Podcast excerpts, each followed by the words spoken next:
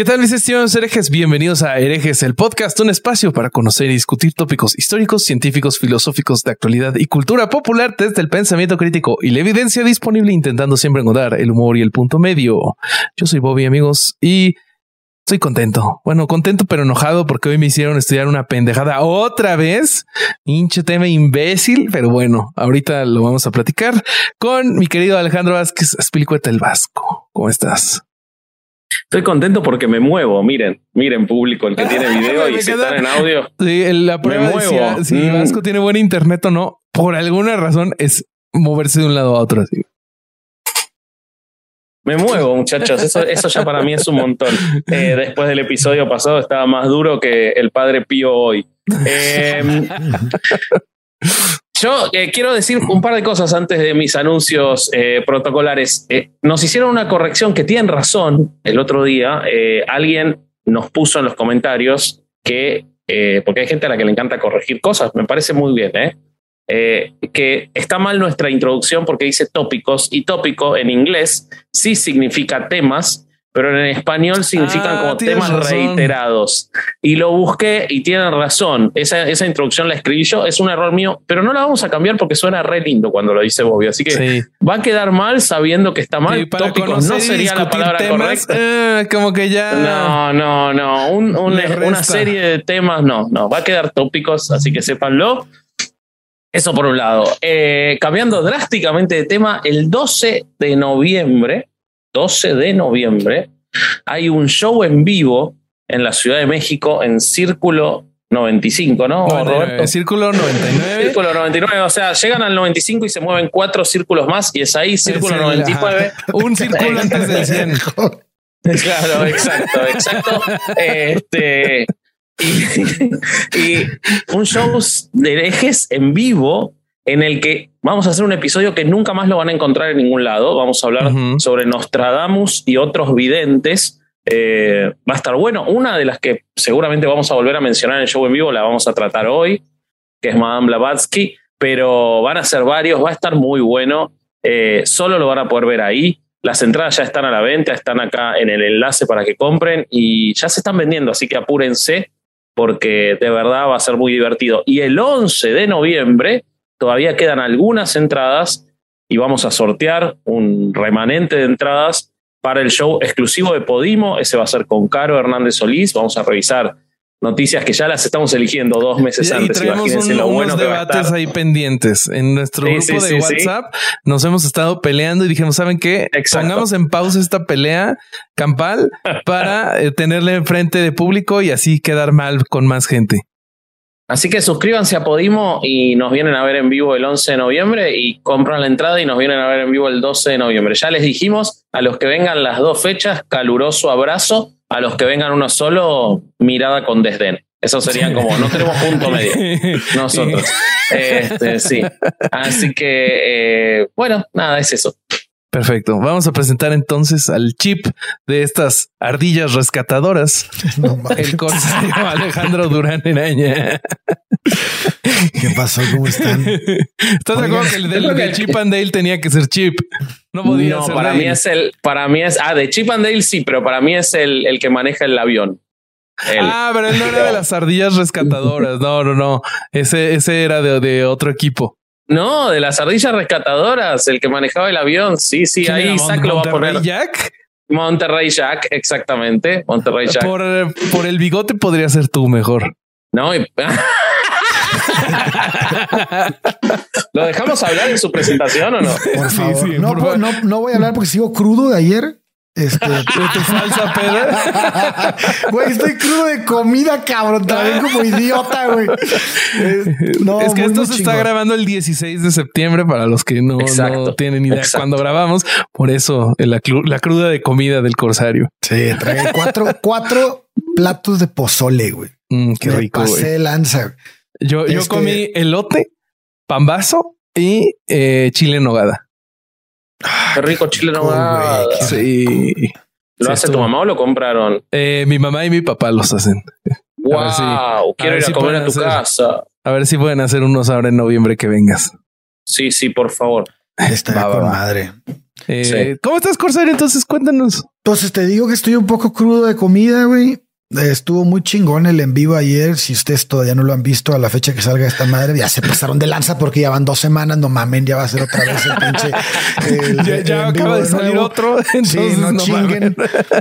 Pero este, muy bien, muy bien. Estuvo con madre ayer y el tema de hoy, qué pedo, cabrón. es de lo más imbécil que me ha tocado investigar. Ya, no sé, güey. Ya, no sé si es imbécil el tema porque a mí me pareció hace rato estábamos hablando, Bobillo, de eso, que me parece muy interesante porque de haber leído esto, la mayoría de las personas que creen en cualquier pinche tendencia New Age entendería o se daría cuenta de que es una tremenda mamada las ideas en las que cree y de dónde viene, güey. Siempre el, saber de dónde vienen las cosas ayuda mucho. Pero sí lo leen, boludo, sí lo leen y, sí, lo, leen, y, suman a, lo suman a su creencia, porque ellos sigan viendo. Pero no lo leen de manera crítica, ¿no? O sea, es que es ah, eso, güey. o sea, por de, supuesto. De, este tipo de temas hay una cantidad increíble de literatura, pero de literatura igual de, estúpida y que dicen las, o sea, eh, ya lo platicaremos más adelante, pero pues es literatura que en realidad no te agrega un conocimiento real. Pero fíjate, el, el, el, a mí lo que me brinca es que los libros de ella, güey, de Elena, de la que vamos a hablar, ahorita les voy a platicar de ella, se contradicen entre sí, güey. O sea, la, raza, la raza que los leyó en su tiempo, güey, en el siglo XIX, los criticó por eso, güey. No mames. Lo que pasa es que ya nadie lee o, no leerán sus libros, leen las reinterpretaciones de otros y además como es como una cadena, va quedando enterrada abajo, como que queda la figura mitológica. Es como el Abraham, si igual lo traes a la, a la Biblia, tenés el Abraham, que ya no sabes qué dijo realmente, porque está todo en la Biblia escrito muchos años después, con un montón de otras capas de cosas. Y acá tenés al, a Rudolf Steiner, del que voy a hablar yo, y a cientos que vinieron en los últimos 100 años. Entonces queda como un masacote que cada uno, aparte realmente en esto que vamos a hablar hoy, cada uno interpreta lo que quiere literalmente, porque justo de eso se trata. Es como, ¿cómo abrís los registros akáshicos? 100 100 artículos, 100 formas distintas. Pero bueno, vamos por orden. Entonces, para la gente que no ha podido leer el título, que chance están haciendo ejercicio o van en el coche y nada más se puso. O son analfabetos. Un saludo a, nuestro público analfabeto. Aquí no se discrimina. Eh, vamos a hablar de los registros akáshicos. Entonces, querido Corsario, ¿por dónde podemos comenzar para entender este tema? Híjole, yo creo que una de las eh, bases y pues principios de todas estas ideas de mierda. Pues, que sí son, o sea, sí son. Empieza con Valió la, pena la desmonetización en los primeros seis minutos de episodio. Este tendríamos que empezar hablando de Elena Petrovna Blavatsky, ¿no? Que es este que hace su segunda aparición en el podcast. Sí, ya apareció. Ah, sí, sí, sí, Los gnósticos ya, estuvo. Así es. Pues ella es la cofundadora de la Sociedad Teofísica, Teosófica, Teosófica. Perdón. Teosófica, perdón, tiene acento en la O. Este, eh, y bueno, ahorita les voy a platicar un poquito, pero primero quiero ahondar en ella. Ella es mejor conocida como Madame Blavatsky y fue, pues, para muchos una de las ocultistas más importantes del siglo XIX. Para otros fue un fraude que utilizó el engaño para aprovecharse de la ignorancia y la credulidad de la gente. Como les digo, yo creo que voy con la segunda. ¿eh? No, sé, no, estoy decidido, pero creo que voy con la segunda. es como les decía, fue la cofundadora de la Sociedad Teosófica y autora también de varias obras, ¿no? Tenemos este, y además que se volvieron muy famosas en su época. Fue Isis sin velo, que la escribió en 1877, La Doctrina Secreta de 1888. Y como les decía en la intro, hay muchas muchas ideas que, que, que pues muestran ciertas irregularidades y contradicciones entre las historias, ¿no? Que cuenten en, un libro y otro. Que, incluso, si no mal recuerdo, güey, varios de sus textos, ella dice que fueron dictados por gurús desde ah, otro punto geográfico, ¿no? no solo punto geográfico, también es dimensiones, güey. Ah, bueno, ahí está, ahí está justamente la cuestión de los registros acásicos. Claro, claro. Bueno, esta serie de dudas que les digo eh, sobre la la veracidad del trabajo de Elena se da cuando críticos empiezan a encontrar esas irregularidades y dicen, a ver, güey, qué pedo, esta madre no tiene, se está contradiciendo este libro con el otro y, empiezan a, hacer una, su crítica pública. entonces, este, ahí empieza a haber pedo, ¿no? ella fallece a causa de una gripa en Londres en el 8 de mayo de 1891 y sus últimas palabras son muy importantes, cabrón, porque deja todavía un, una fuerza de, sus ideas para la posteridad. Es Dijo todos los derechos reservados. Algo así, güey. Dijo, mantengan la unión, no hagan que esta, mi última reencarnación, sea un fracaso. La última. Mira, me quedo con Rose, ¿no? ¿Eh? Qué ego, ¿no? Decir. Muy cabrón, güey. Esta es la última. ¿eh? Reencarné 70 veces, pero después de mí no hay nadie que pueda seguir con mi espíritu. Porque, claro, iba a aparecer un, alguno que iba a tan estafador como ella que iba a decir yo soy la reencarnación de Madame Blavatsky. Por eso te digo que sí tiene que ver lo que dijiste, güey. O sea, como que mis derechos son reservados, cabrón. Pues verdad. Siento que lo hizo mejor que Jesucristo, güey. Sí, tuvo más tiempo.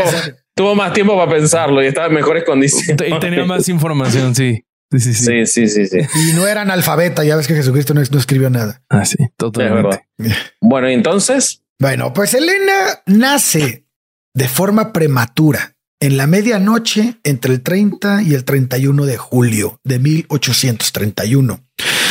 Su estado de salud era muy delicado, por supuesto, que la familia decidió bautizarla justo en ese momento. Okay, en aquellos años, la idea de que los no bautizados no entraban al reino de Dios, pues era un dogma de fe muy arraigado, ¿no? Entre los creyentes. Así que, eh, pues se apuraron, ¿no? Dijeron, no mames, hay que apurarnos con el sacramento, no se nos va a ir al limbo esta mujer. Y este, ahí hay que decir que según el calendario ruso, ella nació el 12 de agosto. ¿Y por qué hago una precisión aquí? Esta fecha es muy importante, güey, porque equivale a la noche de San Juan. Y según la tradición, aquellos nacidos el día de San Juan estaban dotados de un gran poder sobre las fuerzas malignas, incluyendo demonios y brujas. Entonces, desde aquí es, es, interesante porque es geográfico, porque era la noche de San Juan en Rusia, pero no en Madrid, ponele. o sea que tenían esos poderes. Solo tenía efectos en Rusia. Solo efectos en Rusia, como esas promociones de no incluye los estados de tal y tal. Sí, o sea, o sea, si estás en California, cagaste, ya, güey. Sí, sí, sí, sí. Está, es, muy interesante. Que poderes limítrofes, ¿no? Claro. no los habían registrado en todos los países los demonios. Exacto. Qué estupidez. Bueno, hay que decir que Elena no era una ciudadana cualquiera, güey. Su padre fue el coronel Peter Bonhan, que perteneció a la nobleza germano-rusa que pues no eran más, más y nada menos que en el siglo XIX la que formaba la élite administrativa y militar en Rusia.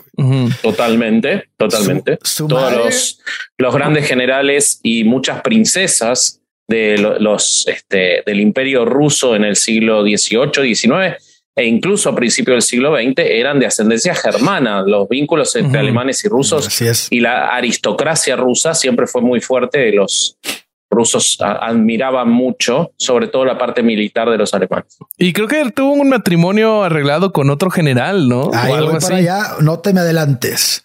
Perdón, me adelanté desde el capítulo pasado de Blavatsky. te dije que no le dijeras eso, güey. bueno, la madre de ella fue Elena Fadeyeva, una novelista feminista que pertenecía también a una familia noble, que eran los Dolgorukov. Eh, ella murió de tisis a los 28 años, cuando Elena tenía 11. Eh, su hermana Vera fue escritora de novelas de fantasía y de ocultismo y su abuela fue la princesa Elena Dogorukov, que, que, ella era una botánica y, escritora. Ok. Tenía, tenía, un primo también que era... Eso no es tan llamativo, ¿no? Es, bastante común, digo. Sí, Sí, pero, pero a lo que voy es que tenía una la fuerza que tenía la familia era, era, buena, era, era poderosa. Su, su, primo hermano, el primo hermano de Elena era este Sergei Witte, no sé cómo se pronuncia esa madre, pero él, era un primer ministro bajo, él fue primer ministro bajo el reinado del zar Nicolás II. Entonces, pues ¿Ah, tenía así, sí, tenía así como que había poder, había, poder en la familia. Había poder. A los 17 años, eh, en 1848, Elena se casa con el, lo que decía Bobby, con el vicegobernador de la provincia de Ereván, Nikifor Vasilievchi Blavsky, que es el que le da el apellido, ¿no? Después. Que era 23 años mayor que ella. Ella acepta el matrimonio nada más para independizarse de la familia. Y este aquí hubo un problema de que no se consumó el matrimonio, al parecer ella lo que decía, y a los pocos meses pues se disuelve, ¿no? Ella huye a manera de novela, de novela de Televisa, güey. Se agarra un caballo y se va a cruzar las montañas hasta llegar a casa de su abuelo. me lo imagino así como un videoclip con música de Alejandro Fernández. Y ella ándale, ándale, cabalgando a pelo mientras huye de. de, puede ser así, puede ser así, o puede ser imaginar como la corrida de Lord of the Rings de los tres así por todo el pinche monte durante tres días. correteando en los orcos. Sí, ándale así, güey, una madre así. O puede ser cualquier novela de Tolstoy, ¿no? Ya que estamos con los rusos que les encanta el drama, porque la realidad es que viven así. Lo, o sea, suena muy creíble. Si desde cualquier otro país te digo, lo inventó lo inventó para, pero siendo rusos, tienen el auto ahí y el, y el caballo a pelo y eligen el caballo a pelo para que sea más dramático. Claro, exactamente. porque así, así viven, boludo. Así. y hace un metro y, se, un kilómetro y le roban toda la comida y el agua. Esas cosas que le pasan a los rusos en toda la historia. Claro. Okay, Pues al poco tiempo que llega a casa de su abuelo en Tiflis, ella empieza este, pues vive ahí un rato, pero después empieza a hacer sus viajes a lo que le llama viajes iniciáticos. Eh, eh, esto la lleva a Egipto, a Turquía, a Grecia, al Tíbet. Bueno, eso dice ella. Y este, en estos lugares es donde ella se pone en contacto con un saber ancestral. Ella así le llama. Y además, pues que estaba guardado por algunos maestros que en ese lugar estaban. Entonces ella como que empieza pero aquí hay, hay, hay muchas cosas donde dices, güey, si eran maestros físicos o había, o eran maestros, eh, pues de pensamiento y de sueños. Porque ella dice que, que tenía contacto con seres de otras dimensiones, güey. Entonces uno ya ahí no alcanza, al, al, menos siento que hasta este momento sí conoció como gurús, güey, de esos lugares. Sí. En estos viajes también estaba acompañada de un explorador naturista norteamericano llamado Albert Rawson, que era masón y él también estaba muy interesado en, el, en todo esto del esoterismo.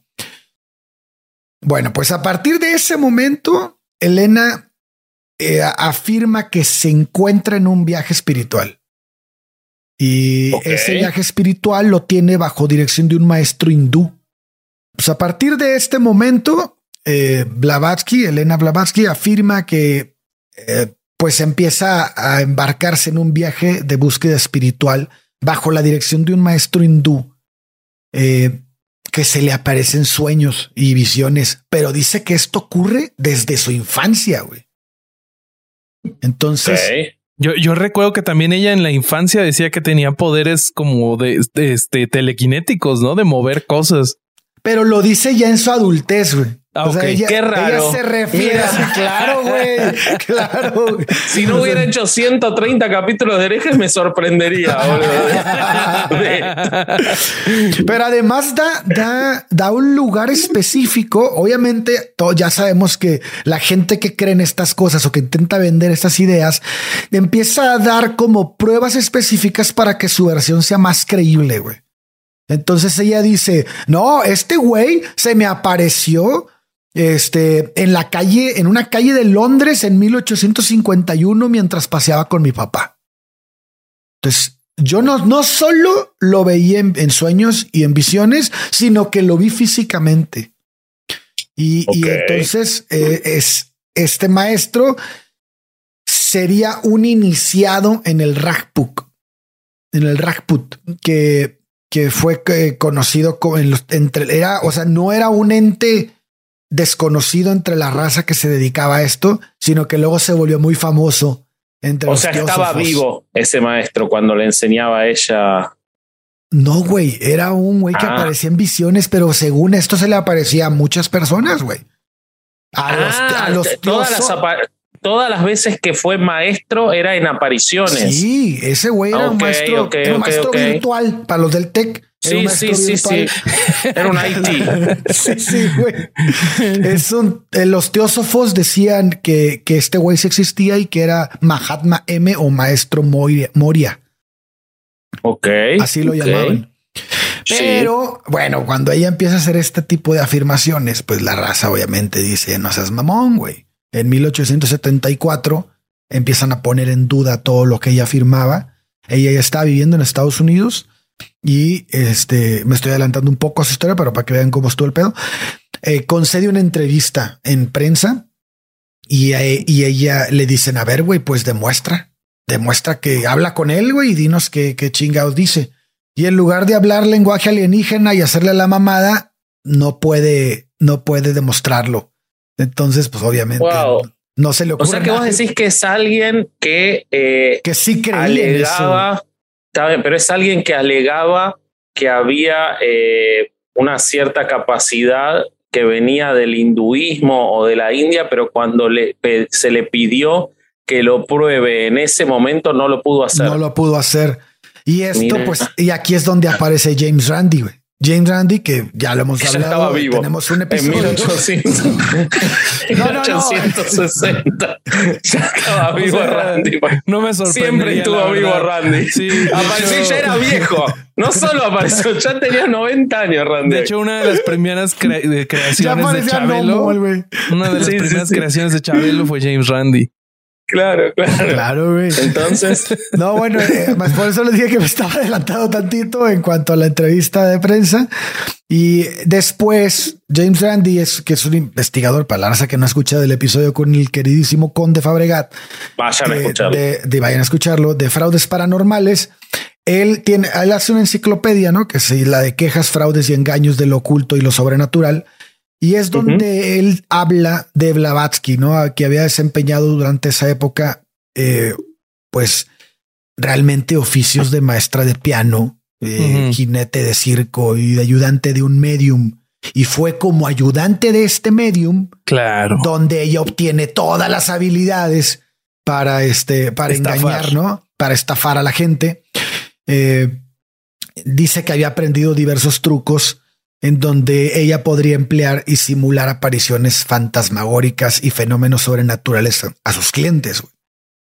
Bueno, ese es como brevario cultural. Ahí le tiró y, eh, por favor, si pueden leer lo que escribió nuestro querido James Randy, pues sería, sería de mucha ayuda para ustedes. Bueno, no pues vamos a seguir el episodio hasta que ustedes no lean. Acá los esperamos.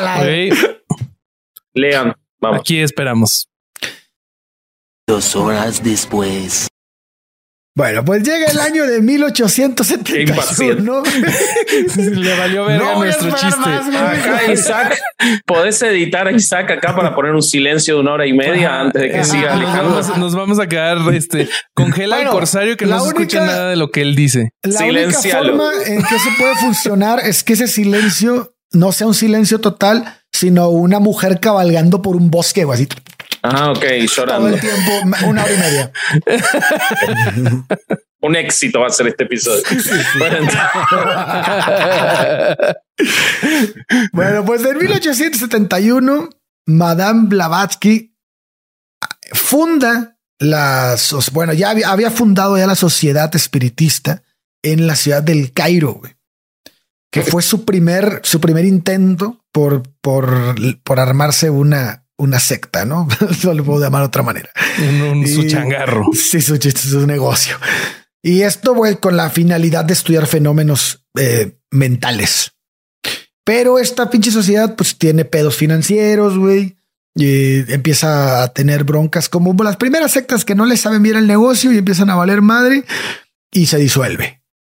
Dos años después, en el 73, se va al único lugar donde una secta de este tipo puede, puede tomar fuerza, que es ¿A India? Estados Unidos. Claro, Estados Unidos. Casi. sí. Y, y, ahí se establece y empieza a continuar sus trabajos como medium. En 1874 conoce a Henry Steele, que es un abogado, que también es experto en agricultura y era un coronel retirado y que le mamaban estos temas, güey.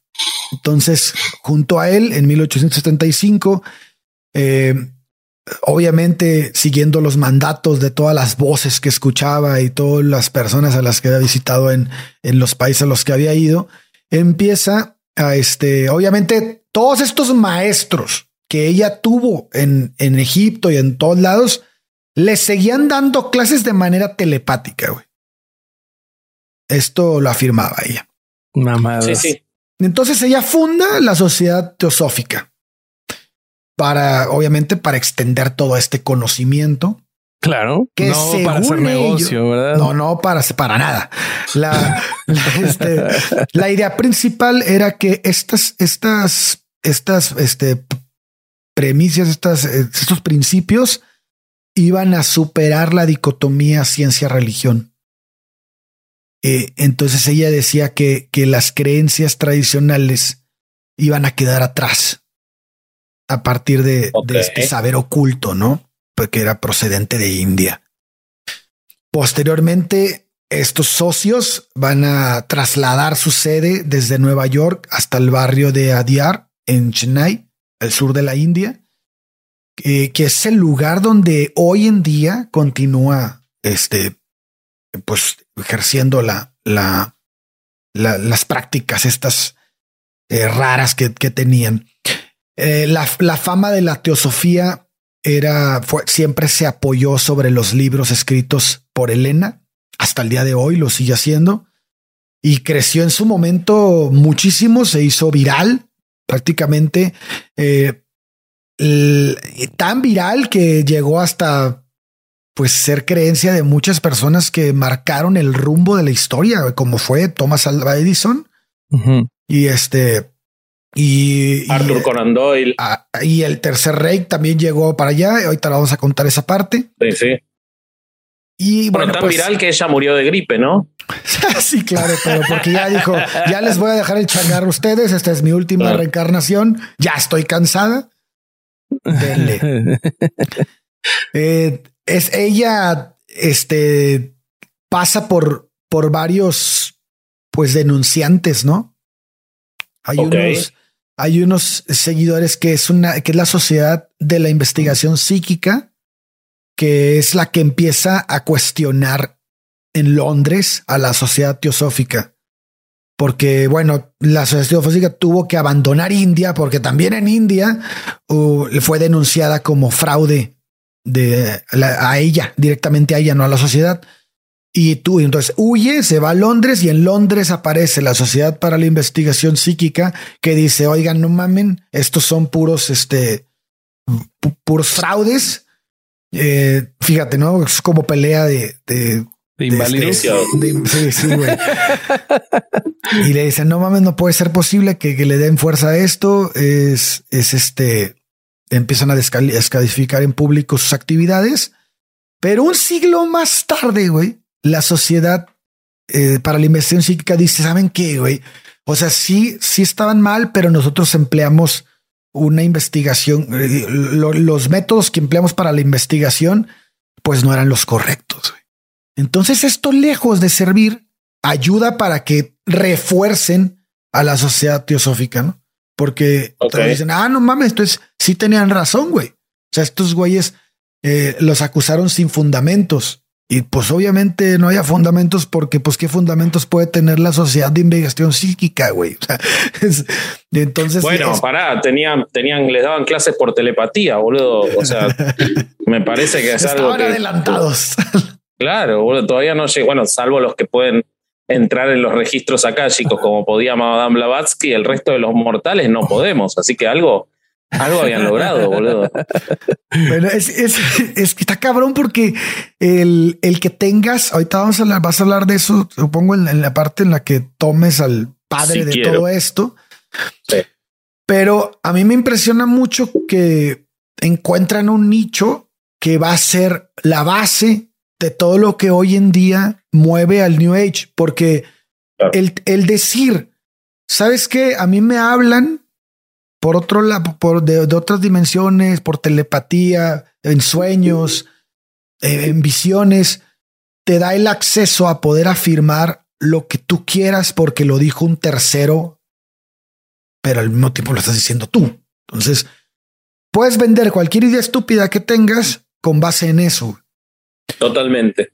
Pues Madame fallece en Londres en 1891 a los 59 años de edad, como les decía, por a consecuencia de una gripe.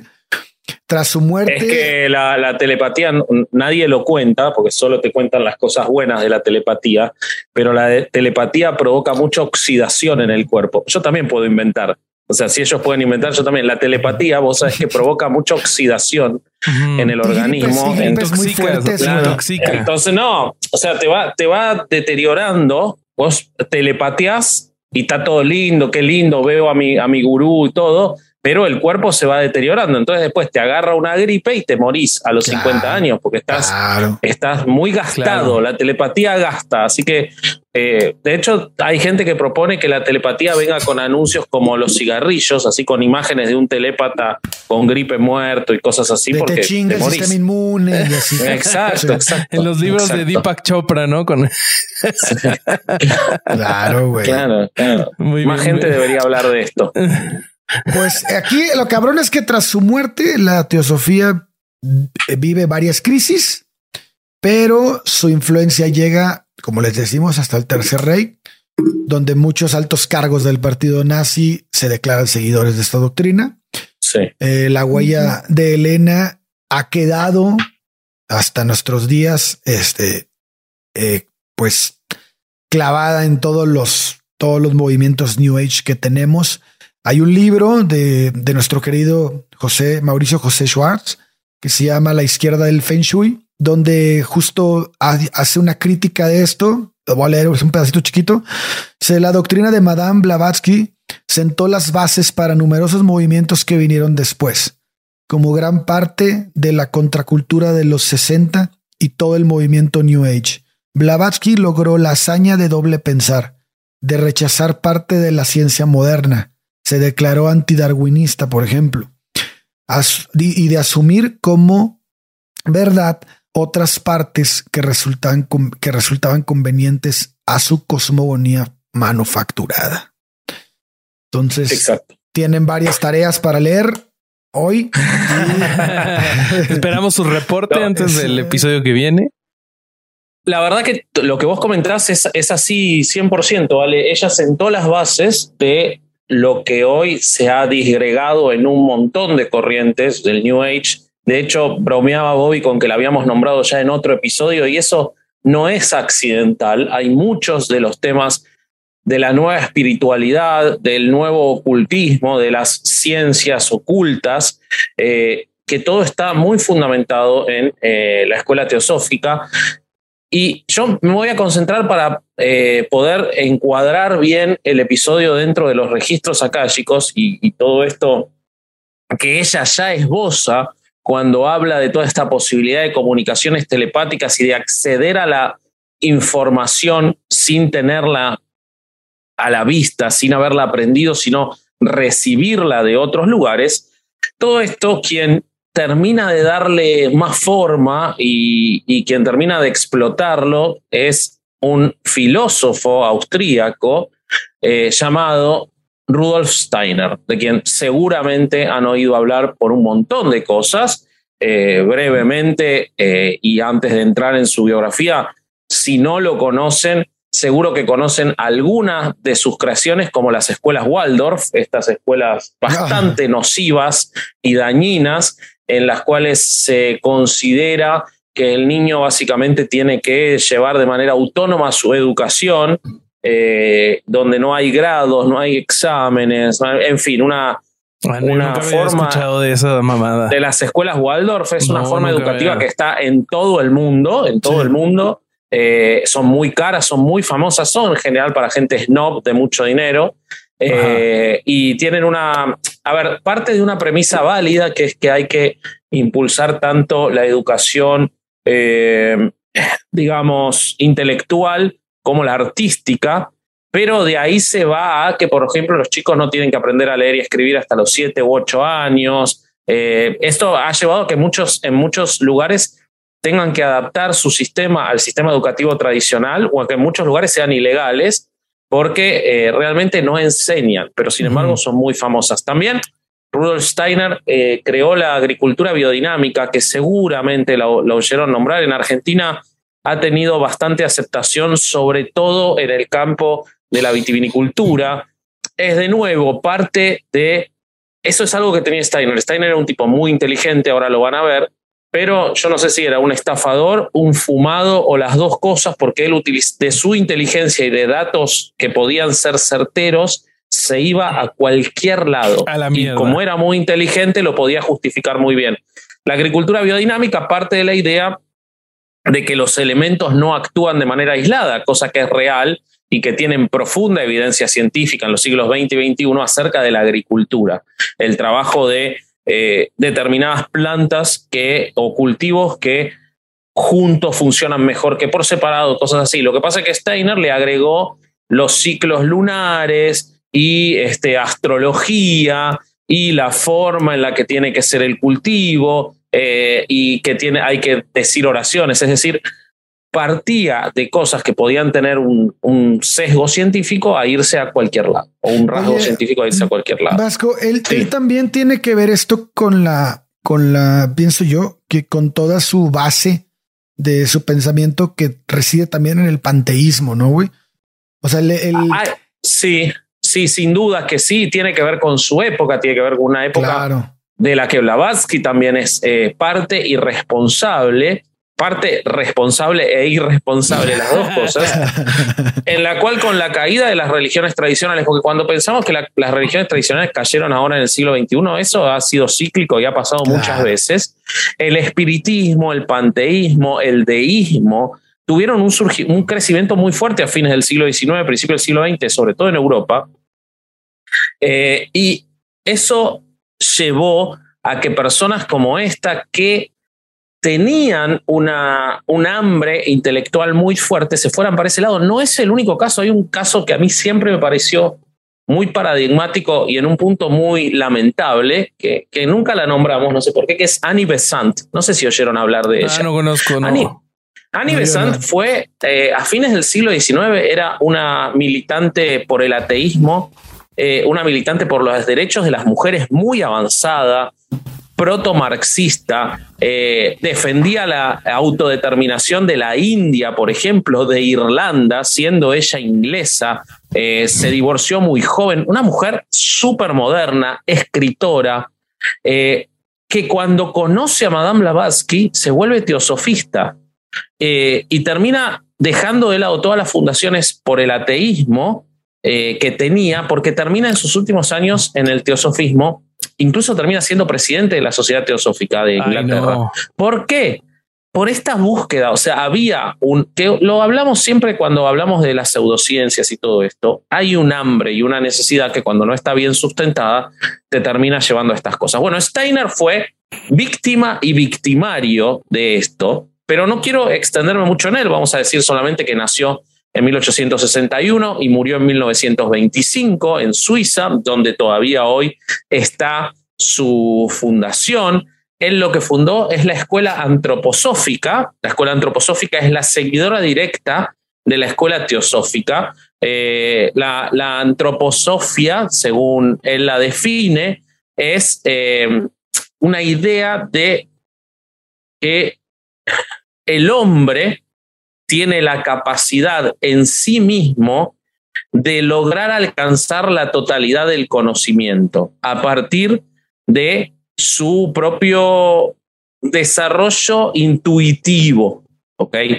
Para él, la intuición es el elemento más importante. Y esto, que es un rasgo determinante de la antroposofia, es también algo muy peligroso, porque él, siendo una persona muy inteligente, yo me, tomé el trabajo de leer el primer capítulo de su libro La ciencia del oculto, en, la, en el que él defiende que el ocultismo puede ser una ciencia porque no toda la ciencia debe estar limitada a lo que vemos y que existe otro mundo que no puede ser percibido por los sentidos, pero que eso no implica que no exista, lo que implica es que el método científico no puede aplicársele. Ahora, ¿dónde cuando vos o sea, cuando vos te vas cosa completamente infalsificable. No seas malo, te pido por favor. Cuando uno se va a la intuición, cuando uno se va a la intuición, eh, ya es como, ¿y, qué vas a hacer? ¿Cómo es contrastable? ¿Cómo podés negarlo? De hecho, lo que él defiende en este primer capítulo de su libro, de la ciencia del oculto, es que existen dos tipos o tres tipos de personas. El que solo quiere ir al ocultismo, al que él critica mucho, que es toda esta gente que niega la ciencia, pero acepta cualquier cosa que sea pseudociencia, como por ejemplo los mm. antivacunas o los terraplanistas. Ellos eran objeto de crítica por parte de Steiner, pero también eran objeto de crítica quienes solo querían aceptar lo que podía ser percibido por los sentidos y contrastable mediante el método científico. Para él estaban casi en un pie de igualdad.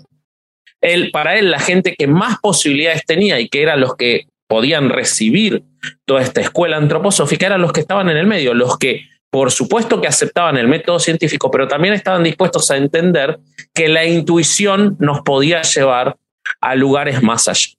Y entonces en todo esto y en todas las falopas que escribió, él encuentra lo que él define como las crónicas de Akasha. Y, y, de acá viene lo de los registros acásicos. Eh, si bien Madame Blavatsky ya había hablado de Akasha, el que lo termina de definir es el propio, eh, el propio Steiner. Eh, y, vamos a ver qué es Akasha o, de dónde viene esta palabra. el principio vital en el hinduismo y el budismo que impregna todo lo que existe y todo el espacio del universo es la Akasha que es un término en sánscrito que significa el espacio que todo lo penetra. Así le decían también. Claro, así le decían a Durán en Tampico también cuando era soltero. Eh, en el hinduismo, en la calle. Durán. En el, el espacio que todo lo penetra. Eh, Durán penetra todos los espacios. Sí, el eh, espacio que todo lo penetra es como un autogol, ¿no? Claro, sí, sí, sí. bueno, eh, en la calle es la sustancia éter, el quinto y más sutil de los elementos. Ven la falopa total, ¿no? Eh, permea todo en el universo y es el vehículo para toda la vida y para el sonido. Que, para Entonces, es, o sea, en ese, en esos términos, ellos seguían pensando que solo habían cuatro elementos, ¿no? Que, y, que, claro, por supuesto. O sea, la tabla periódica se la pasaban por el arco del triunfo, toda la química no, no servía para nada. Eran cuatro y con este cinco. Medio alquimistas. bueno, entonces ellos dicen que los registros acásicos, que ahora voy a explicar cómo los definió Steiner y cómo los siguen definiendo hasta hoy, porque realmente no están definidos, estaban construidos eh, de este akasha, de este, de este elemento.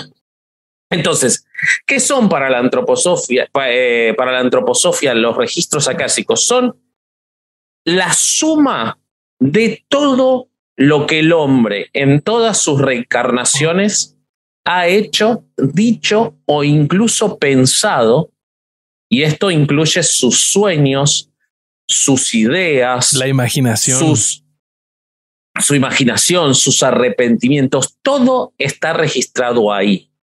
Y entonces, profundizando en lo que Madame Blavatsky ya había eh, referido, ellos dicen que si uno puede ingresar en estos registros akáshicos, no solo puede conocer lo que ocurrió en el pasado, sino obtener información para mejorar su presente y llegar a su verdadero objetivo vital, que eso es lo que hacen los registros akáshicos. Eh, entonces, acá voy a leer una, una página de registros akáshicos para que ustedes puedan ver con, con más certeza a qué se refiere. Eh, dice, existe una expresión muy conocida que es a las palabras se las lleva el viento. Pertenece a la voz popular y esta normalmente habla con voz sabia. Ya empezamos más, ¿no? Eh, pero bueno, en, el- en este caso concreto, no obstante, el Vox Populi se equivoca. A las palabras no se las lleva el viento. De hecho, tampoco se borran con el tiempo ni se pierden una vez pronunciadas. No solo todo lo que dijimos, sino también todo lo que pensamos, lo que sentimos e hicimos queda registrado. Y de cada palabra pronunciada, de cada pensamiento, acto y sentimiento que una vez nos perteneció y salió de nuestro ser, somos responsables. Pero si todo queda eh, registrado, ¿dónde se guarda? ¿Cómo se almacenan semejantes registros? ¿Es posible que exista un lugar capaz de albergar la memoria de lo que somos? No. Digo, la respuesta es sí. Todo queda grabado en la memoria más amplia y completa que jamás hemos imaginado. Un compendio de todo lo que somos y que llamamos los registros akáshicos. Es como la nube de, de Apple. Sí, güey, De de ver como un planeta con forma de disco duro y ahí se guarda todo. Eh, los registros akáshicos, para ellos, eh, no son algo novedoso. Ellos consideran que en distintas culturas se los ha nombrado como el libro de la vida, como el libro del alma. Hay incluso en la cultura maya un, un registro eh, de, de un libro en el que se habla de toda la vida también. Y ellos dicen que todas estas culturas tenían acceso a los registros acásicos y solamente no sabían nombrarlo eh, o, lo nombraban de otras maneras. Fíjense cómo, volviendo a un segundo a la antroposofía que abarcó y abarca, porque sigue existiendo la fundación y es muy rica y, tiene, y publica muchas cosas, muy rica de dinero, ¿no? Eh, pero, por ejemplo, la, medic- la medicina antroposófica habla de los sistemas rítmicos y de cómo las fuerzas espirituales, esto les va a sonar de algún otro episodio de herejes, son las que generan las enfermedades. Y que entonces, si nosotros podemos ingresar a estos registros, podemos ingresar a conocer todo lo que nos ocurrió espiritualmente, de dónde hicimos, qué hicimos, a quién enojamos y todo eso, podemos ayudar a nuestra salud. ¿Ok? Ay, esto Entonces, es lo es- de, ah, ya sé quién, o sea, sí, ¿cómo, cómo se llamaba ese tema? Lo tengo en la punta de la lengua, pero Bio, bio- decodificación, ¿no? biodescodificación, claro, es biodescodificación. Sí, sí, es la, biodesco- es que la, la biodescodificación toma mucho de Rudolf Steiner. Bueno, Steiner lo que decía es que eh, existe una vida que podemos ver y más allá de eso hay otra, tipo la dimensión desconocida. Ahora, nunca se dedicó a explicar específicamente qué había y eso dio campo para que se abra este tema después de su muerte en 1925 a muchos lugares. Quiero hacer una pequeña aclaración o ampliación de lo que dijo Ale antes de seguir con, con el tema de los registros akáshicos sobre el Tercer Reich.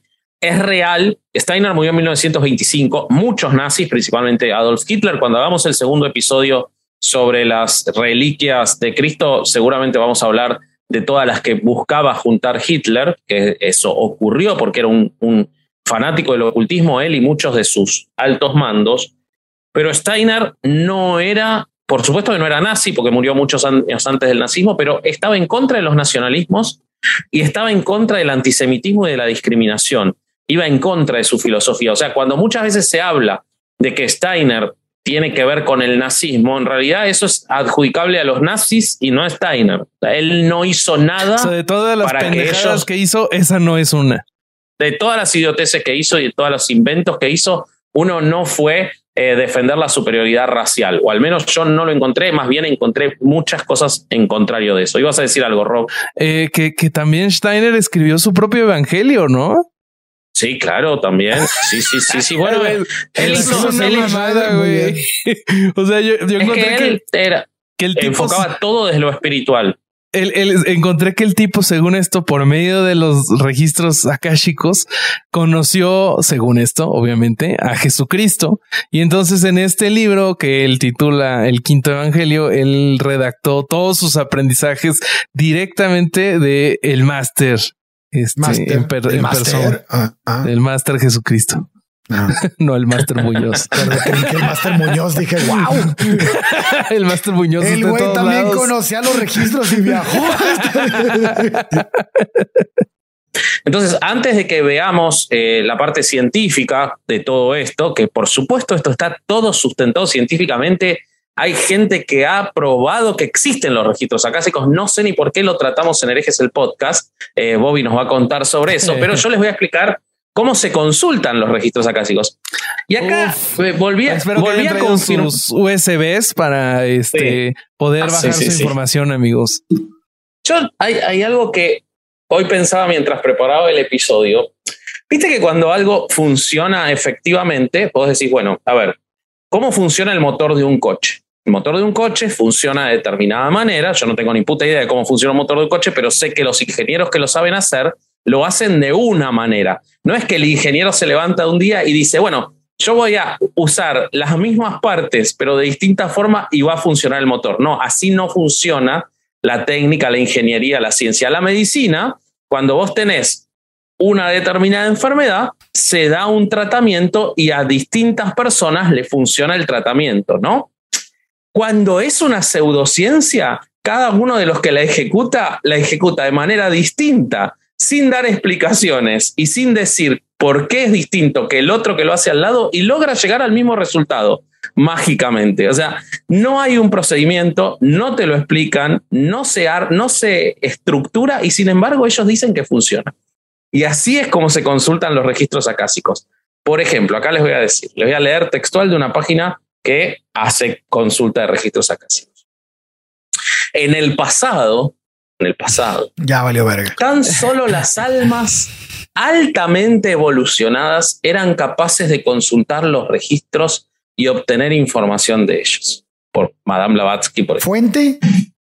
Pero no, ella, Créanme, ellos créanme. mismos. sí. Por favor, necesito el meme de créanme, Isaac. Créanme. El niño alfajor. Pero, actual, pero actualmente el acceso que antes nos estaba vedado es posible para cualquiera de nosotros, para cualquier persona sinceramente interesada en esta memoria universal. El motivo es el momento tan especial que vivimos, un tiempo en el que finaliza una época, no sé cuál, y comienza otra, tampoco sé cuál, caracterizada por una mayor conciencia. Debido al salto evolutivo, ah, nos, nos salió cola, perdimos un dedo, no sé, eh, eh, que ya hemos empezado a experimentar, la expansión de la conciencia nos permite una percepción del tiempo cada vez menos lineal, más multidimensional y por tanto más conectada con la frecuencia de los registros. Oye, lo que está bien cabrón es que criticaba a Darwin, pero en estas cosas sí hay un evolutivo. güey, no mames. No, pero acordate que Steiner no negaba Ah, la ciencia. no, o sea, Steiner era- no era criticaba a. Darwin, claro. Sí, era claro. Steiner era más inteligente en eso. Sí, era sí, como sí, sí, sí. todo está bien y yo te sumo esto. Claro. Eh, para consultar la crónica cásica, presten atención, anoten, anoten.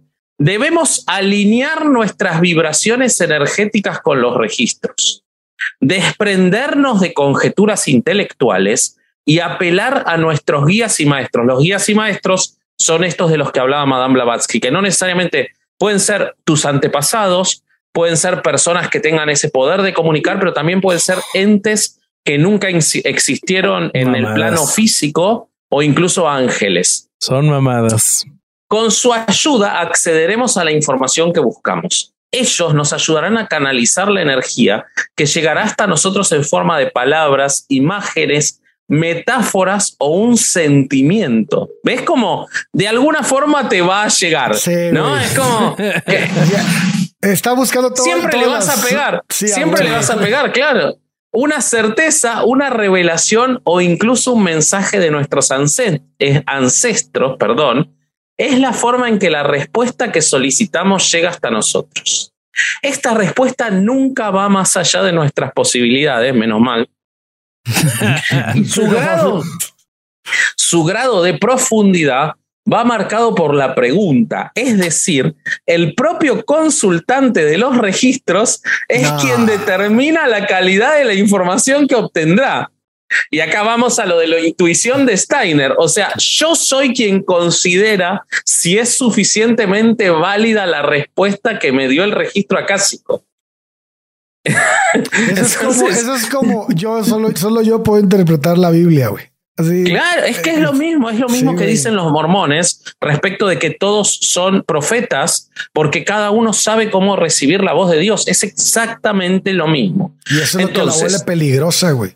Claro, pero atención, para llegar a consultar los registros acásicos no es suficiente con alinearnos vibracionalmente con ellos. Necesitamos Como una verga, llave. eh, como verga eh, sea eso, ¿no? Como- no sé cómo te Necesita usted vivir en Tulum también. Claro, no, escuchá. Tomar un curso Escuchá. de Diego Dreyfus. Es que todo aplica, todo aplica, porque acá viene la parte más hermosa. Necesitamos una llave, una clave que nos permita el acceso a los archivos. Y esa clave va con nosotros en cada una de nuestras encarnaciones. Ahora, ninguno de todos los que consulté te explica cuál es esa clave.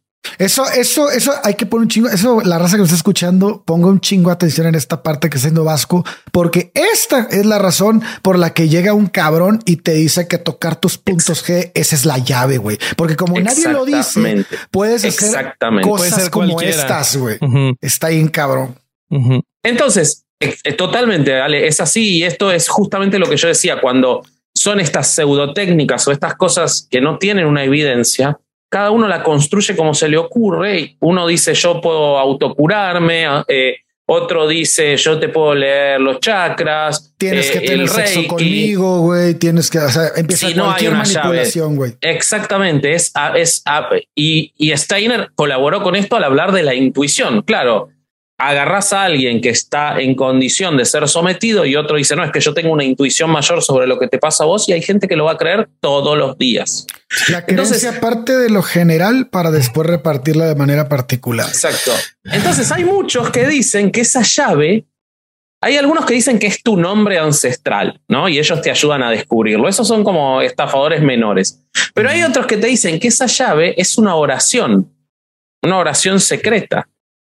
Pero el problema es que cuando vos te metes a indagar cuál es esa oración, aparecen los otros que te dicen, bueno, vos te crees que por más que no tengas la oración perfecta, no se te van a abrir los registros acásicos. Entonces queda abierto a cualquier oración ya ahora. Claro. Pero por ejemplo, voy a leer esto de otra página de gente que da cursos reikis en madrid.com. Por favor, si, si después de escuchar todo esto quieren, están en Madrid y quieren un curso, es info arroba cursos reiki en madrid.com. Ok. Eh, ¿Cuál es la mejor oración para abrirte los registros acásicos? Que entre paréntesis, el Corsario en Tampico tenía muchas eh, oraciones para abrir, pero no eran registros acásicos. Eh, es otra de las preguntas del millón que me hacéis. Y yo te devuelvo la pregunta. ¿Tú crees que todo depende de una simple oración? ¿Crees que tus guías no te van a escuchar? Los guías, estos subentes, ¿no? Estas entidades que existen en otro plano, ¿no te van a escuchar si no recitas una oración perfecta? Pues eso, todos los caminos conducen a Roma. Y para abrir tus registros acásicos hay miles de oraciones. ¿Cómo puede ser? ¿Cómo puede ser que para entrar a No un mames. plano donde está la biblioteca de todo lo que la humanidad pensó, sintió, dijo, imaginó y soñó, sea tan fácil como miles de oraciones?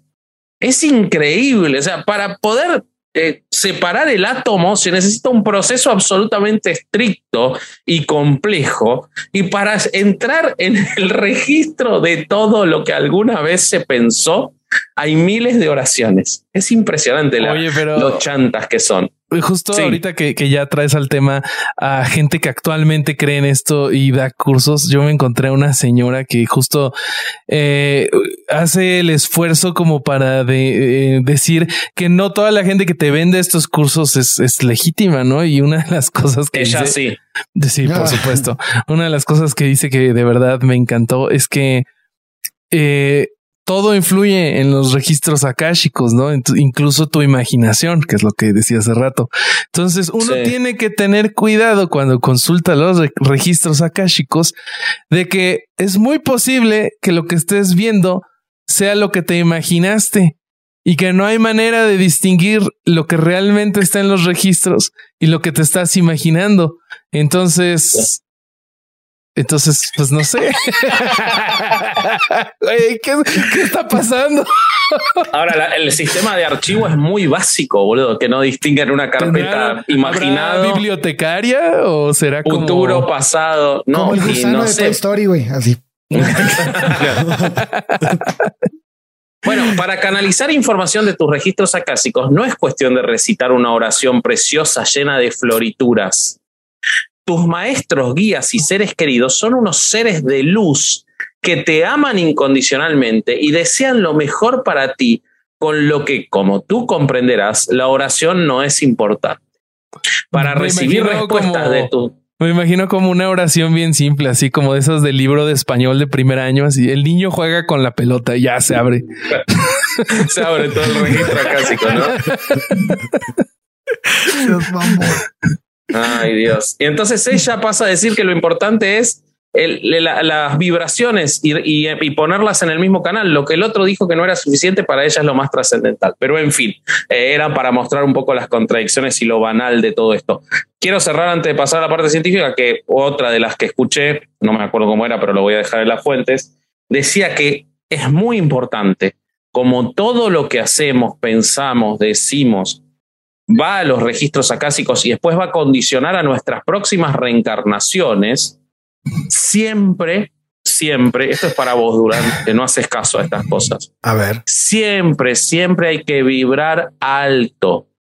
Porque si vos no vibras alto y vibras bajo, eso va a repercutir negativamente. Entonces, siempre, siempre, si se van a llevar un consejo de herejes el podcast cuando pasen los años y ya nadie nos escuche y estemos muertos, o sea, en cinco años, eh, recuerden que vibren alto, por favor. ¿okay? Cómprese un buen eh, vibrador.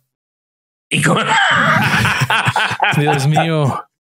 Y con esto quiero, quiero el contraste científico, eh, Bobby. Por favor, ah. decime que todo esto sí funciona. Eh, pues mira, según este Erwin Laszlo, quien nació el 12 de junio de 1932 y aún está con vida, según tengo entendido, con 90 años.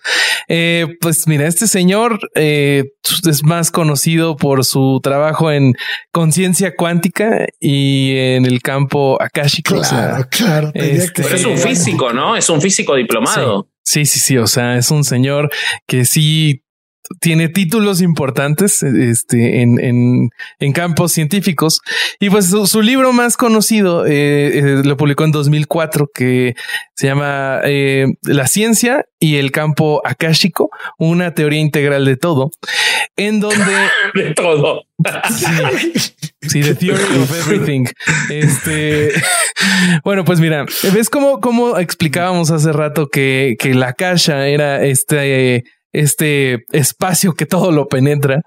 Pues este señor con, su, pues, pues dijo, pues que está en todos lados y con su eh, conocimiento en física cuántica, dijo, pues es que este todo el, todo el cosmos está ocupado por vacío cuántico, que pues en teoría sí es cierto, ¿no? Eh, pero lo que él dice es que este vacío cuántico es la energía y es en donde se está almacenando todo el tiempo eh, esta información de todo lo que hacemos, decimos, pensamos, imaginamos. Y pues ahí es donde pues les tengo malas noticias porque el Señor pasa de la ciencia a la imaginación.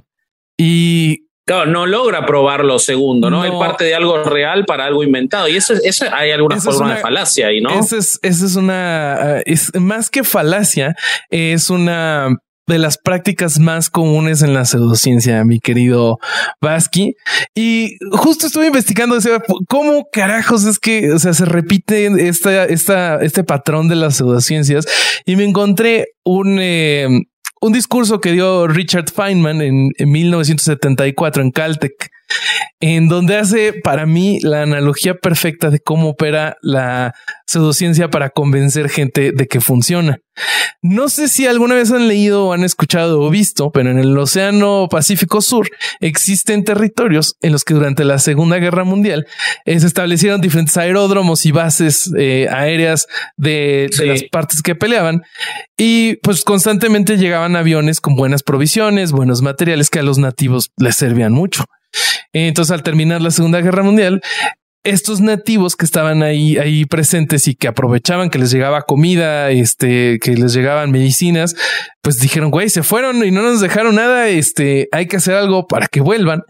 Y entonces ellos, de haber estado observando cómo era que operaban estas bases, usando palos, piedras, lo que tenían, comenzaron a, armar pistas de aterrizaje con fuego, iluminando ambos lados, antenas, hay aviones hasta hechos como de follaje y palos. tienen, tienen torres de control donde sientan a una persona con pedazos de bambú en la cabeza que simulan ser unos audífonos. Eh, estas personas tienen la, esperanza de que al replicar esto de, manera perfecta, van a volver a venir los aviones a traerles este cargamentos elementos que les sirven valiosos. Y pues obviamente esto no funciona. está, está, bien chingón esto que estás diciendo, porque este es el fundamento para sostener creencias tan estúpidas como la teoría del antiguo astronauta. Güey. La teoría del antiguo astronauta dice que la, la, gente de antes hacía, la, la, gente antigua hacía pirámides porque eso le habían enseñado a construir, estaban replicando eso para que los extraterrestres vinieran de nuevo, güey. o sea, es una mamada, güey, pero están usando la misma Mira. para explicar una otra cosa y como es como el, no, sé cómo si el enemigo de mi enemigo es, es, mi amigo, güey. Así es, así, güey. Están usando como que el mismo argumento para chingar a esto, para darle crédito a otra pseudociencia, güey. Pues mira, lo que pasa con ya con los cargo colts y pues eh, la verdad es que les, les recomiendo mucho investigarlo porque es una cosa fascinante y que al día de hoy sigue pasando. Eh, a, Feynman esto se le parecía una situación completamente análoga a cómo funcionan las pseudociencias. Quienes hacen la pseudociencia muchas veces, muchas veces tienen lenguaje muy científico como acabamos de ver, o sea, gente hablando de evolución, de vibraciones, frecuencias, eh, usan títulos similares a los que tienen quienes hacen ciencia real. Por ejemplo, ¿se acuerdan cuando hablamos de aceites esenciales? D. Gary Young, haciendo como que la D es de doctor, pero es de Donald. Em, y pues muchas veces tienen sus propias revistas o en este caso sus libros donde publican sus teorías científicas. Pero a pesar de que replican de manera casi perfecta lo que hace la ciencia por encimita, su ciencia no funciona. De esta ciencia no hay progreso, no hay descubrimientos, no hay curas. Entonces, en el cargo de los cultos de cargamentos existe un total desconocimiento de cómo funciona la aviación y el comercio internacional. Y por parte de, de las pseudociencias, lo que no entienden es cómo funciona el método científico. Y como no lo entienden, no, no tienen ningún tipo de rigor al hacer la investigación que están haciendo. Por ejemplo, eh, lo que dice Feynman es que en la ciencia real se reportan los errores. O sea, y algo y no solo los aciertos, quien hace ciencia intenta dar toda la información sobre sus descubrimientos para que quien la encuentre la puede juzgar con base en los méritos de toda la investigación, lo bueno, lo malo, los errores, o sea, incluso se reporta dentro de un experimento que intenta replicar otro qué errores se cometieron en, continuidad. Y lo que vemos en contraste en la pseudociencia, solo se publican los aciertos. O sea, quien es un pseudocientífico te va a decir cómo llegó sin ningún tipo de tropiezo hasta la iluminación. Y, y, nunca te van a dar una forma de, de, de, replicarlo o no va a haber quien intente replicarlo y obtenga un resultado igualito. Por eso tenemos estas eh, eh, diferencias de que uno contactó a Jesucristo, uno puede entrar a los registros akáshicos con una oración en especial, pero el otro solo con la bondad de su alma y, no hay ningún tipo de, de consistencia. Feynman lo que dice es que el principio fundamental de la ciencia es no engañarte a ti mismo, porque si no te engañas a ti mismo, será difícil engañar a otros científicos. Con esto él se refiere a que los métodos que se utilizan en la ciencia están diseñados para contrarrestar los sesgos que tenemos las personas naturalmente. Si te fijas en la pirámide de la evidencia, de, ahora se la voy a pasar a Isaac para que la puedan ver, eh, que es una gráfica en la que se muestra el qué tipo de evidencia tiene más peso en la investigación científica. La posición más baja está ocupada por las anécdotas, las ideas y la opinión de los expertos, mientras que en la pseudociencia, la experiencia personal y lo que dicen los líderes eh, de cada pseudociencia son tomados como la evidencia máxima de que su método realmente funciona. Por ejemplo, si ves un video de homeopatía o de aceites esenciales, la máxima evidencia que te van a dar son testimonios. No, es que a mí me curó el cáncer, es que, pero nunca te van a poner un estudio este, a doble. Y no, porque no existen. Les encantaría poder ponerlo. Les encantaría que existiera, pero eso es la máxima evidencia que ellos pueden conseguir. ¿Saben dónde se grafica muy bien esto? Si tienen oportunidad de ver la serie, eh, se llama The Dropout, sobre todo el drama de Teranos de esa este, ah, Elizabeth Holmes. Eh, ahí se puede graficar perfectamente esto, porque ella se convenció de que podía desarrollar un procedimiento científico para eh, tomar una gota de sangre y a partir de eso, en un pequeño equipo como un iPod, obtener los resultados en tu casa y a partir de esa convicción desarrolló todo para hacerle creer al resto de la gente de que eso se podía hacer cuando no se podía hacer y permanentemente fracasaba el resultado. O sea, nunca existió, pero ella fundó una empresa completamente a partir de algo que nunca existió por la convicción de ella primigenia de que sí podía ser que exista. Pero eh, es muy interesante. Hay, algo ahí de sobre ese tipo de, fenómenos de lo que, que, que, comenta Feynman. Él dice que cuando hay dinero involucrado, la ciencia se va por la ventana. Y justo él platica de cómo varios de sus colegas que algún político les pedía eh, una opinión sobre, por ejemplo, hacer un, un proyecto de fracking en algún estado y pues el científico llegaba a la conclusión de que no era este, beneficioso para nadie. Muchas veces sus colegas dudaban de si debían eh, externar esta opinión porque esto les iba a costar eh, apoyo para su investigación y entonces cuando hay dinero involucrado, la ciencia se va por la ventana, que es lo que pasó con, con Teranos. Pero ya entrando a las falacias, sí encontré una este, falacia de argumentación que es muy común en, el proceso de la pseudociencia, que es eh, la falacia de autoridad, mi querido Vasco. Eh, los defensores de, estas pseudociencias usan como cimiento en muchos de estos argumentos la opinión de, de los expertos, como es este Erwin Laszlo. Laszlo y, pero pues no tienen nunca eh, algún tipo de, de, estudio que con los que profundizar. Igual también la otra falacia que encontré es la de este costo irrecuperable, que esto es más del que ya cayó. Si tú ya pagaste una constelación familiar o si tú ya este, fuiste a tu primer curso de los registros akáshicos, tienes este sesgo que te dice, oye, es que ya le invertiste. Si decías que esto no es cierto, te das cuenta de que esto no es cierto, vas a perder este costo. O sea, ya no hay manera de que recuperes esta, esta inversión que hiciste. Y, eso, y eso te hace que quieras invertir un poco más para ver si lo recuperas. Y finalmente... Como el apostador. Ándale, como el apostador, eh, pero porque si te sales ahorita ya perdiste todo entonces, ahora eh, él, eso me pasa a mí con herejes. Eh, ahora, este conmigo, nuestra amistad en general se basa en eso. claro.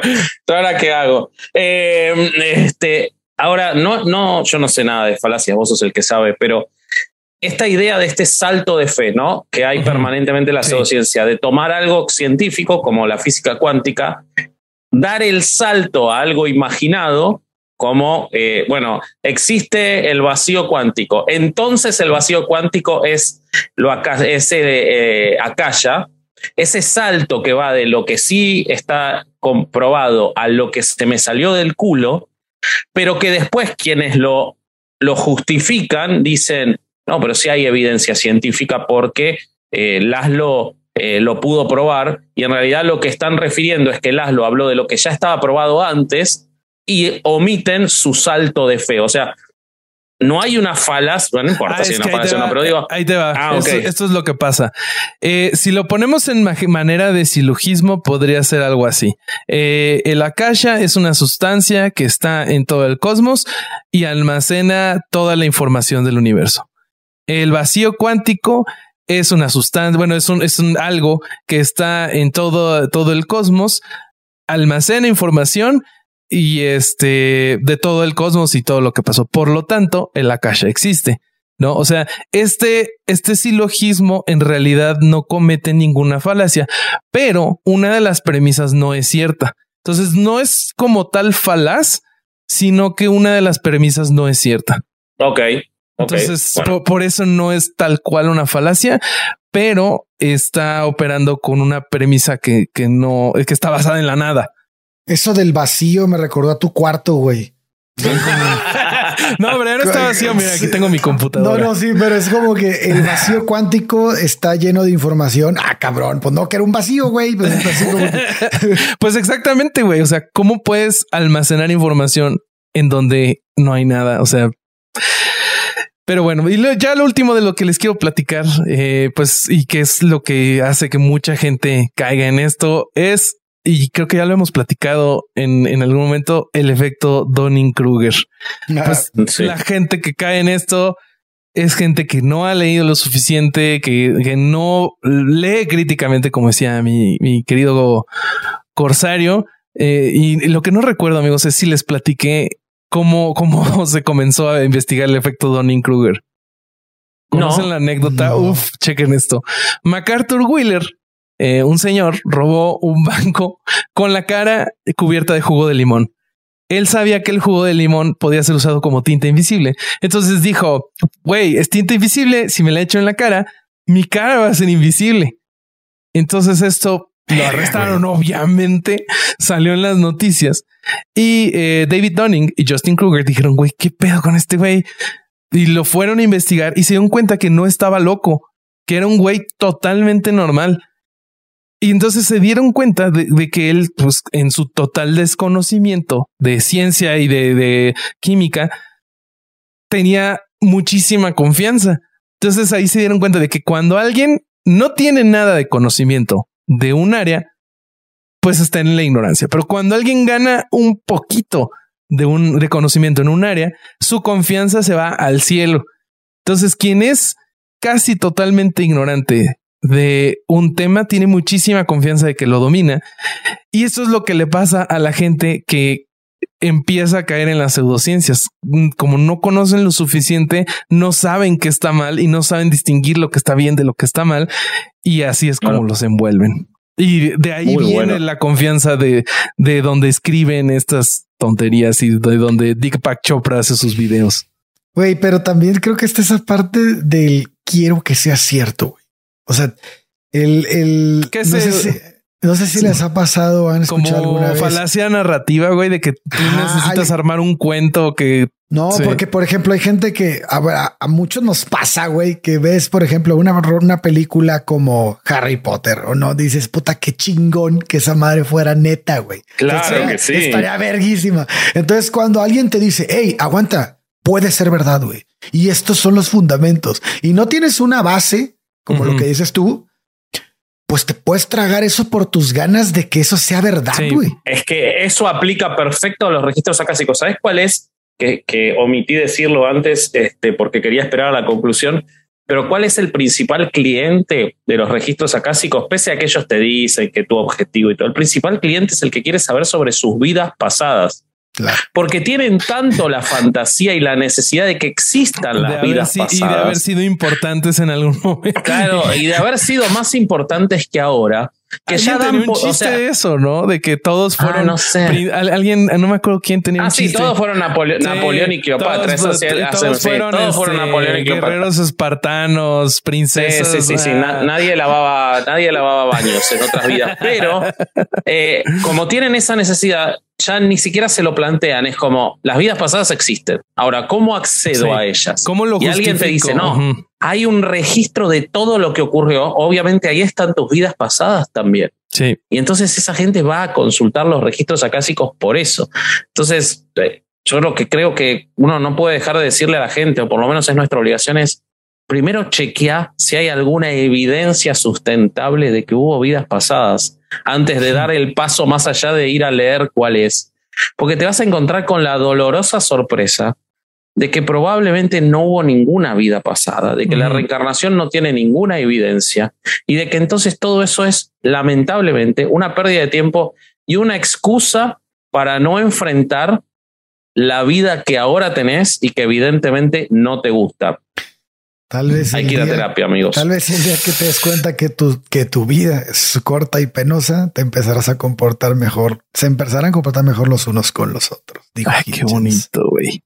Pues Totalmente. Yo, yo creo que como dijo Feynman, al primero que no tienes que engañar es a ti mismo. Y si no te engañas tú, va a ser Claro, imposible o Totalmente. mucho más difícil que llegue algún otro tarado a querer aprovecharse de ti por ese engaño que te hiciste a ti mismo. Entonces, Así es.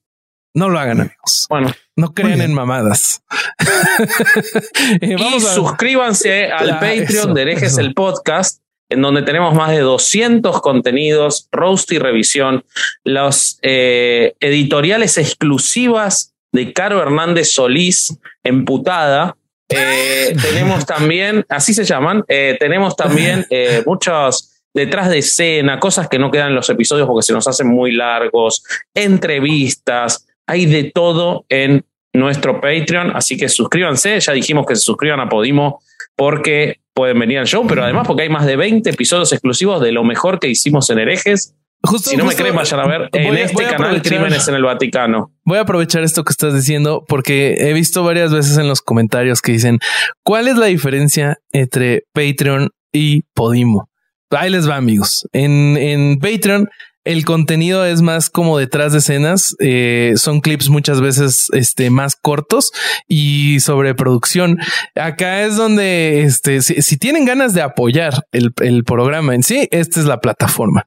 Podimo tiene temporadas exclusivas. Entonces, si les gustan mucho los capítulos que ya hacemos y que ustedes ya tienen de manera gratuita y tienen ganas de tener acceso a unos cuantos más, entonces vayan a Podimo. Y si de verdad nos quieren, vayan a ambos. Ese es Sí, Ah. sí, yo diría que vayan a ambos, Sí. exactamente, y que compren el merch que está Eh, en la verdadera staymetal666.mitiendanube.com. manera de abrir los registros akáshicos es así. Este te Esa, suscribes esa es la oración, a Podimo, staymetal666. y este y compras merch y vas a los shows. Y también. le das a la campanita, te suscribís y nos seguís en corsario.hereje, vasco.hereje, bobby.hereje, Bobby.hereje. en Twitter eh, y en Facebook te subás a los herejes podescuchas y las seguís a las libres pensadoras o libres, Libres pecadoras, pecadoras, las libres pecadoras. pecadoras. Sí, sí, sí. Un beso a Eh, Romy. Así que Y eso, el ¿no? TikTok de herejes. Ah, también tenemos Ah, y el TikTok de herejes. TikTok que no me lo sé. Y escuchen Averiados, otro podcast Sí. de Ah, sonoro que lo conduce un hombre muy atractivo, aunque muy desagradable, eh, que es Chubi, por supuesto. borracho. Eh, este, Eh, pues bueno, está. listo, vámonos. Listo. Este fue otro domingo de no ir a misa y escuchar herejes el podcast. Fuímonos. Adiós. Casero Podcast se hace audio. ¡Chavos, banda!